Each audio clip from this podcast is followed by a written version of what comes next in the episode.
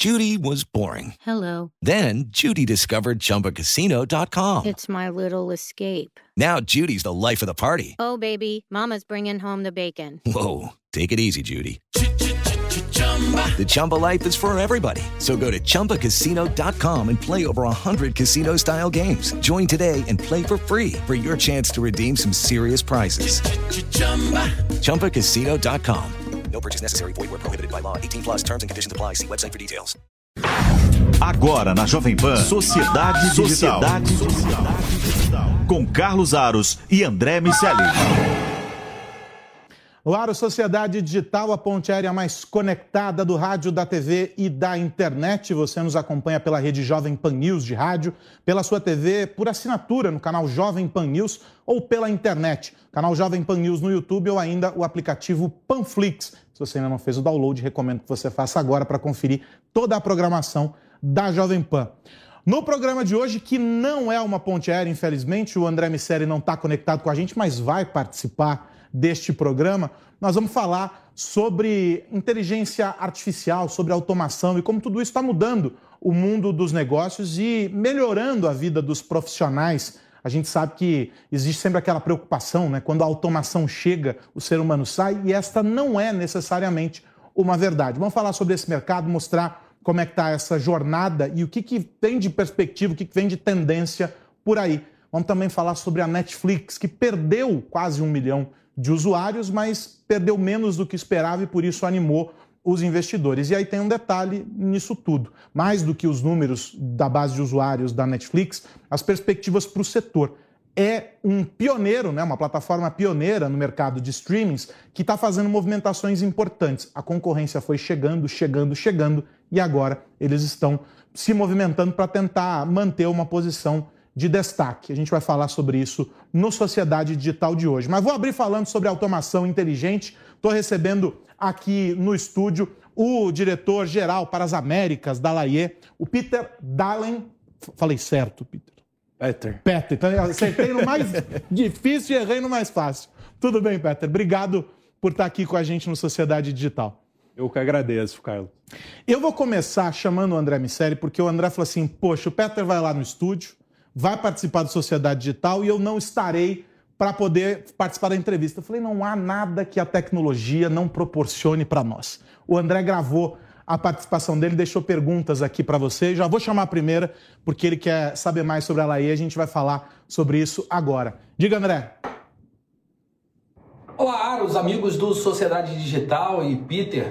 Quando a gente fala das novas empresas e das soluções que são apresentadas para o mercado, sempre me vem à cabeça aquela frase que foi estampada uh, junto com a foto do Buzz Aldrin na capa da MIT Technology Review americana, onde ele falou: vocês nos prometeram colônias em Marte e nos deram 140 caracteres. Uma crítica bastante contundente ao modelo de inovação do Vale do Silício, que tem por característica uh, esse processo associado aos investimentos, a saída de capital, a um modelo bastante ligado às redes sociais e a um software mais simples, vamos dizer assim, que tem uma importância muito grande.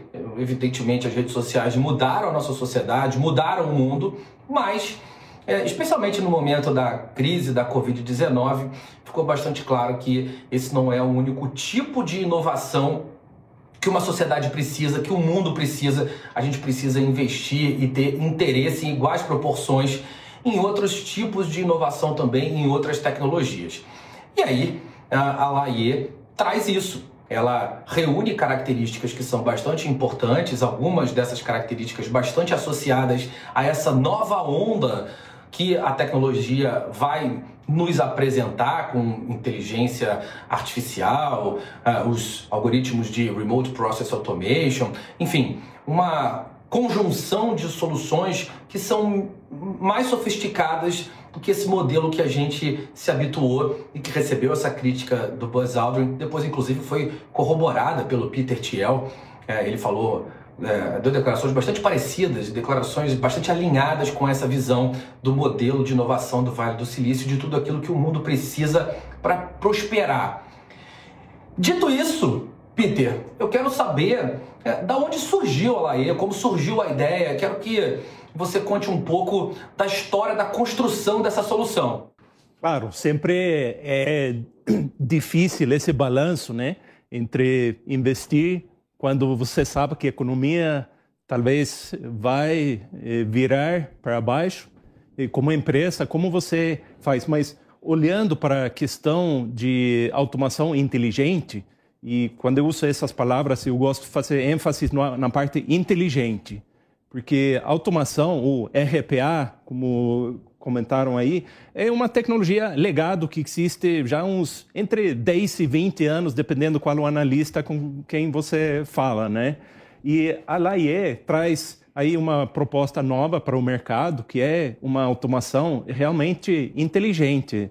Temos aí uma plataforma que tem componentes de inteligência artificial, eh, tem RPA também dentro dessa plataforma, tem outros componentes também, para como é o processamento inteligente de documentos ou dados não estruturados, eh, chatbot para a parte inteligência artificial conversacional e também a parte de task mining e process mining, tudo dentro de uma plataforma só.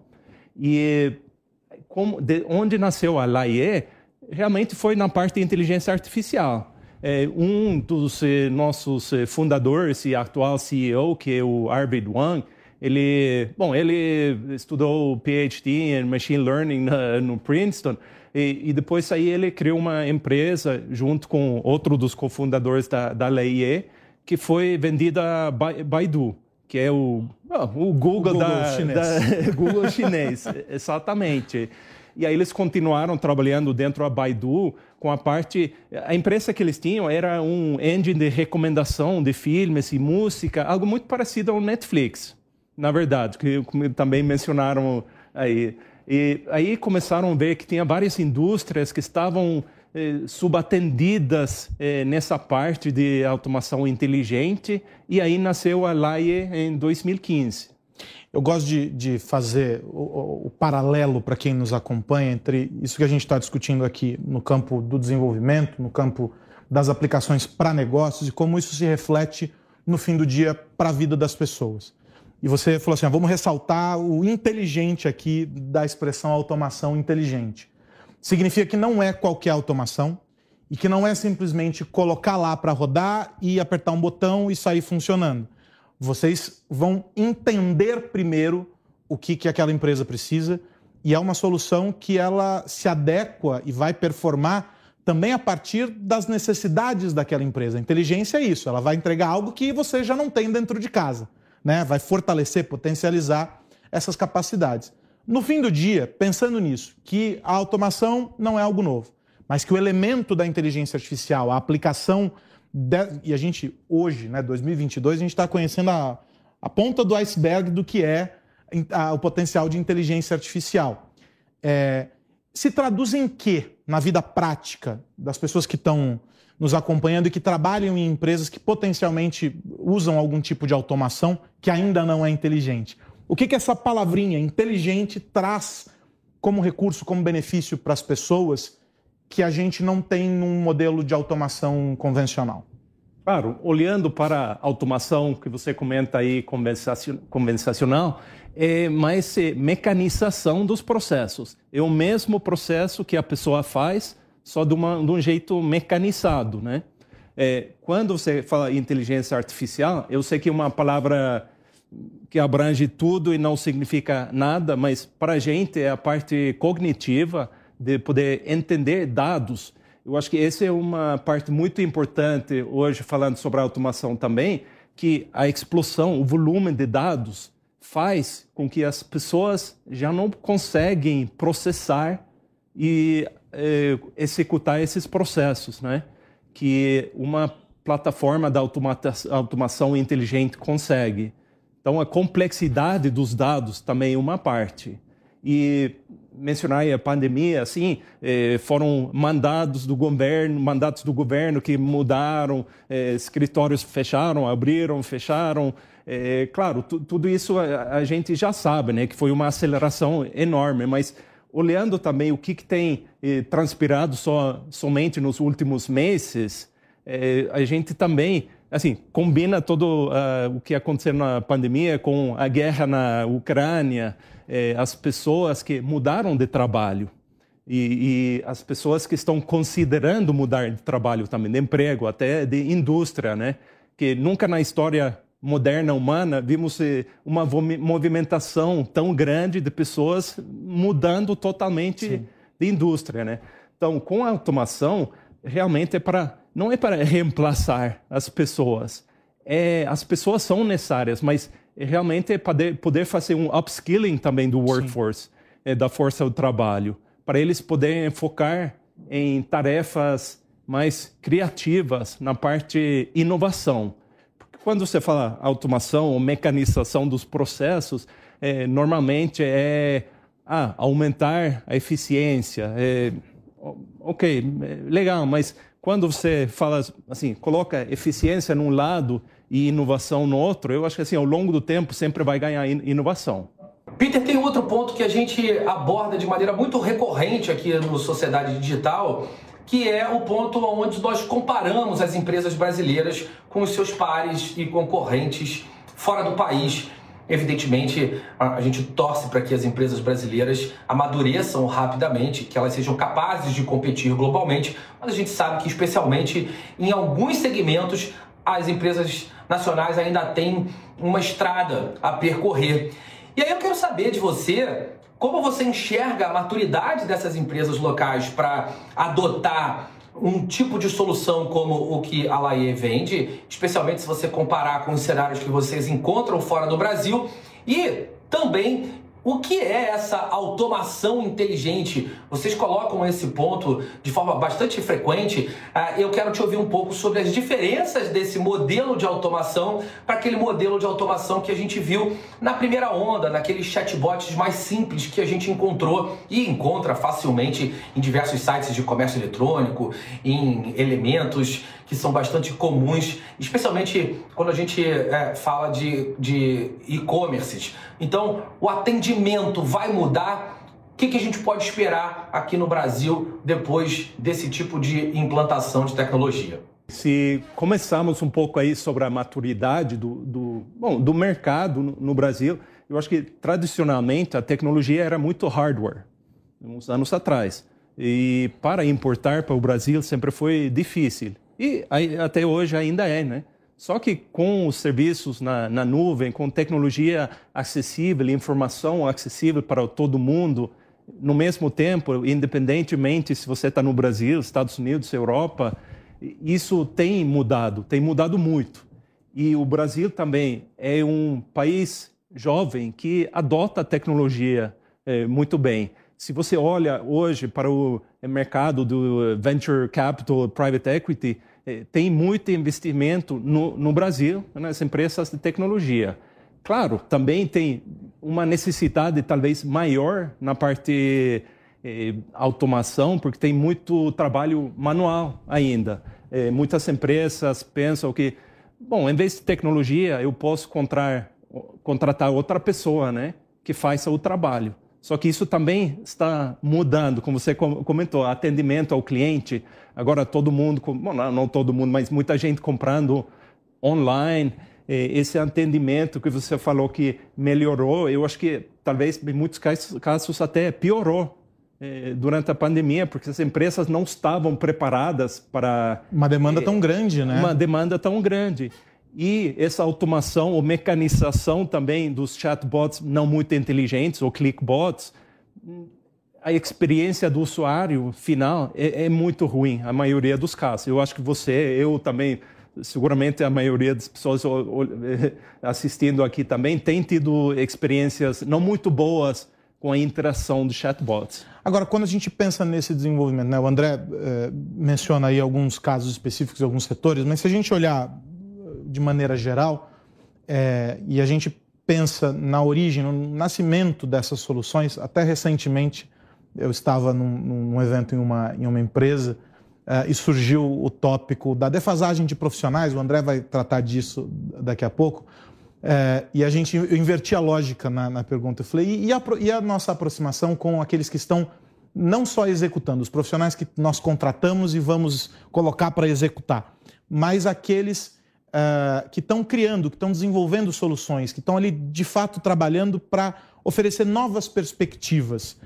Porque essa é uma relação também bastante complicada. Não basta que uma empresa só, como a de vocês, é, tenha esse esforço de pensar soluções e criar novas possibilidades de entrega para mudar um modelo que já existe, o da automação, por exemplo.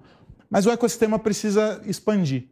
Você está presente, é, brincamos aqui há pouco, você perguntei, sua base é onde? Ele falou assim, já nem sei mais. Está né? Tá viajando por vários países, está olhando o que acontece nos Estados Unidos, está olhando o mercado brasileiro, vocês têm clientes, enfim, no mundo todo.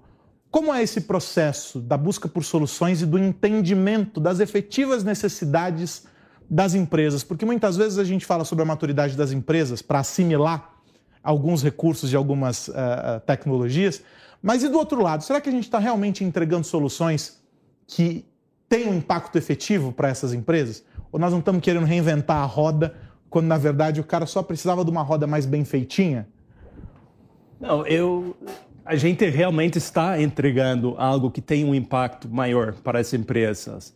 E, e não é só o ganho em eficiência ou redução de custo, mas realmente poder reengenheirar, uh, não, nem sei se é uma palavra. Qual palavra? Uh, re-engineer. Ah, é, criar uma nova, um novo mecanismo ali dentro da empresa. reestruturar a empresa. É, reestruturar eh, a empresa, os processos na empresa. Né? Se você olha para as empresas hoje, o coração praticamente é, são os processos. São os processos que têm contém também informação, dados, dados não estruturados que tem que mover de um lado para outro, é, tem que ser processados também esses dados. Tem a parte, por outro lado, a comunicação também. A comunicação entre as pessoas, a comunicação entre humano, robô. E aí, normalmente, para poder automatizar esses processos complexos, que antigamente você precisava de uma pessoa para poder codificar e entender o processo e executar. Hoje, com a inteligência artificial, eh, esse sistema consegue fazer isso como uma pessoa. E com uma quantidade grande de dados, até consegue fazer melhor. Isso libera o tempo para as pessoas. Eh, eu sei que existe nas empresas eh, muitas vezes uma resistência, eles veem, claro, a mudança como uma ameaça mas realmente é o poder eles cada um deles tem um assistente pessoal inteligente de alguma forma. Mas essa história de ver como uma ameaça ela está muito relacionada também à maneira como a empresa estabelece isso como cultura né? Porque se a gente for caminhar pela ótica da, da você falar ah, fazer o upskilling ou se a gente for pensar pela ótica até da, da da criação de profissionais que se percebem com um valor maior do que eles têm apertando um botão quando eles estão pensando por que apertar o botão é muito melhor. Você cria também uma percepção de valor diferente para esses profissionais. A gente está acostumado a olhar primeiro a tecnologia e não o indivíduo. E acho que o nosso exercício, um pouco do que você está propondo aqui, é isso também, né, Peter? É de olhar é, primeiro a pessoa e de que maneira a tecnologia vai se inserir nos processos, no dia a dia daquelas pessoas, em benefício dela. E não é, o contrário, a gente a serviço da tecnologia. Essa é uma visão, parece senso comum, é meio uma obviedade dizer isso, mas falta para muitas empresas essa visão. E por isso talvez os profissionais se sintam é, colocados em segundo plano. Se você vê dessa maneira também? Para as empresas que adoptam essa, essa estratégia de eh, implementar inteligência artificial para melhorar o ambiente da, da força de trabalho, ele já não é uma opção, é uma condição de sobrevivência realmente para as empresas. Porque hoje você compete. Antes, quando você tinha, bom, ainda tem, né? Mas como uma loja física, é mais fácil gerar essa lealdade, lealdade e a conexão com a proximidade ali, com, né? com o cliente. Online é muito fácil você falar que não, o atendimento foi ruim, eu vou para outro, outra loja, outro banco, outro que me atende melhor, como eu mereço. Deixa eu ouvir a última pergunta do André aqui para o nosso papo com o Peter. Peter, ainda pensando no Brasil, não dá para deixar de considerar toda essa questão com o emprego. A gente sabe que existe um equilíbrio entre as vagas que fecham e as vagas que abrem quando a gente pensa em automação, em uso de inteligência artificial, mas também sabe que a natureza da vaga que fecha é muito diferente da, natureza da vaga que abre. Então, eventualmente, a gente vai ter dois problemas: muitas vagas não preenchíveis de um lado e muitas pessoas não empregáveis do outro lado. Eu quero te perguntar como você enxerga o impacto de soluções como soluções que a Laie comercializa na nossa força de trabalho. O que a nossa força de trabalho pode sofrer de consequências negativas, mas também aproveitar de oportunidades que se abrem em função de implantações e chegadas de tecnologias como a que vocês comercializam. É, é verdade, tem uma lacuna aí enorme eh, do skill set do, do trabalhador hoje no, no mercado. E, mas, novamente, tem uma oportunidade aí enorme para, para as empresas que adoptam essa estratégia de fazer o upskilling da, da força do trabalho, de ter o pessoal sentir que estão entregando um valor para a empresa e a empresa também recebendo um, um valor maior, né? E nós, como LAIE, também temos aí várias iniciativas. Por exemplo, nós temos o segundo maior comunidade de desenvolvedores do mundo. São hoje mais de 600 mil desenvolvedores que nós temos dentro do nosso ecossistema. Temos também iniciativas com os nossos clientes para não só vender a tecnologia, mas também esse esforço do upskilling da, do força, da força de trabalho deles. Eu recebi aqui no Sociedade Digital o Peter Dalen, acertei agora? agora Peter sim. Dalen, agora eu fui preciso. Diretor-geral da Laie nas Américas. Peter, obrigado pela tua presença aqui. Um papo incrível, faz a gente pensar muito em como as coisas estão caminhando. E eu disse e repito para vocês, essa é uma brincadeira que só tem começo, porque as possibilidades são infinitas para as aplicações que vocês estão propondo para as empresas. Um prazer receber você aqui. Até a próxima. Muito obrigado. Foi um prazer. Vamos falar sobre a Netflix, então, virar a página aqui, porque eles estão traçando uma nova rota, tentando descobrir uh, um novo caminho para um mercado que, eu posso estar forçando um pouco a barra aqui, mas que eles inventaram ou ajudaram a inventar. De alguma maneira, os streamings se tornaram um problema, na mesma medida em que são a solução para muita coisa. Eu já falei aqui outro dia sobre a quantidade de assinaturas que a gente faz para serviços que a gente acessa uma, duas vezes por mês, se tanto. E aí há um racional, um uso inteligente para a gente fazer desses serviços. Mas por que, que a Netflix está se vendo diante de um problema? Qual é esse problema? A expectativa era que fossem perdidos 2 milhões de assinantes, mas o número foi menor, beirou o milhão de assinantes que saíram da plataforma. Isso é positivo não só porque perdeu menos do que se esperava perder, mas porque mostra que alguma das, algumas das iniciativas que a empresa é, adotou estão talvez funcionando. E aí, claro, a gente quer entender qual é o próximo momento desse game. A gente já falou sobre, inclusive, sobre games, né? A Netflix investindo nesse setor e etc. Para onde vai? Você tem alguma aposta, André Miceli? Carlos a Netflix ficou aliviada em perder só um milhão de assinantes.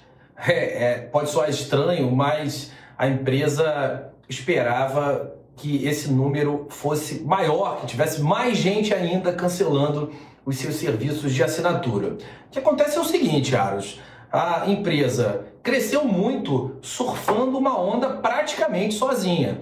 Por muito tempo, a Netflix ganhou espaço no mercado, não só pela tecnologia do streaming, mas pelo, pela natureza do conteúdo que produzia. Um, um conteúdo autoral, não somente veiculando acervos de filmes mais antigos, um conteúdo muito atualizado com o que o consumidor de agora quer receber. E esse, essa, esse alinhamento fez com que a empresa ganhasse muito espaço. A questão, Aros, é que existem muitos concorrentes igualmente espertos E aí essa concorrência fez com que a empresa estivesse em mares mais sangrentos, mais competidores. E isso vem trazendo muitos problemas. A empresa tem tentado encontrar maneiras de minimizar esses prejuízos ou de capitalizar com os clientes que ainda têm. Tem dois, dois variáveis muito importantes quando a gente fala de negócios, especialmente os negócios digitais. Todo negócio, mas os digitais foram os primeiros a olhar para esses números com muito mais afinco, que são o LTV e o CAC, o Lifetime Value do cliente e o Customer Acquisition Cost. Quanto custa ter esse cliente dentro da sua base de dados, dentro da sua empresa. E esses dois números precisam ser tratados. Quanto maior o LTV e menor o CAC, maior o lucro da empresa. O que a empresa está tentando fazer agora, Aros, é cobrar mensalidades mais caras, cobrar de pontos adicionais, ou seja, tirar mais dinheiro daquele cliente que já está dentro da sua base de assinantes. Essa é uma aposta ousada que, se funcionar, tende a dar muito certo, mas que é bastante arriscada. A empresa já teve 220 milhões de assinantes, é um número bastante significativo, mas vem experimentando uma queda muito grande nas suas ações. Foram menos 60% ao longo dos últimos meses. Então, a gente é, precisa observar os próximos passos, entender como a empresa vai se posicionar diante de desafio, desses desafios, mas já deu para ver uma coisa o conteúdo nesse caso continua sendo fundamental. Stranger Things foi eleito pela Netflix como o grande motivador desse número ter sido de somente um milhão de assinantes. Ah, já dá para entender que a aposta da organização, a aposta da companhia vai nessa direção construir conteúdos mais alinhados com o seu público, que no final das contas é o início do processo de crescimento da própria Netflix, deve ser também, Aros, a sua tábua de salvação. Vamos aguardar para ver os próximos capítulos dessa série. É isso, eu fecho o Sociedade Digital desta semana parabenizando a equipe da FEI. A gente tem as imagens aí do robô que eles apresentaram na RoboCup 2022, uma competição internacional, ficaram em primeiro lugar na categoria At Home, que são os robôs uh, ah, para desempenhar tarefas domésticas, atividades dentro de casa. A equipe da Fake, vale dizer, eh, tem um histórico importante no desenvolvimento uh, de robôs, levou a melhor nessa categoria, representou muito bem o Brasil por lá e voltou com o caneco. O Brasil, aliás, é referência quando a gente fala sobre os robôs, não só para esses casos de competição, mas para essa categoria, mas em outras categorias, o Brasil se destaca participando de campeonatos, participando de competições no mundo todo. Tem sempre equipes brasileiras, algumas delas ligadas a faculdades, a universidades, como é o caso da FEI. E isso é muito bacana, tá aí nessas imagens que a gente está vendo, os alunos e os professores da FEI na premiação representando muito bem o Brasil. A gente fala muito sobre a importância de valorizar o desenvolvimento tecnológico aqui, então fiz questão de trazer essa nota. Toda a equipe do professor Plínio Aquino Júnior, que é chefe do Departamento de Ciência da Computação e um dos coordenadores do, do projeto com o robô Era. Muito bacana, parabéns para toda a equipe da FEI. O Sociedade Digital fica por aqui, a gente volta na semana que vem discutindo os impactos da tecnologia no nosso dia a dia. Um grande abraço, tchau, tchau. Agora na Jovem Pan, Sociedade Digital. Sociedade Digital. Com Carlos Aros e André Miceli.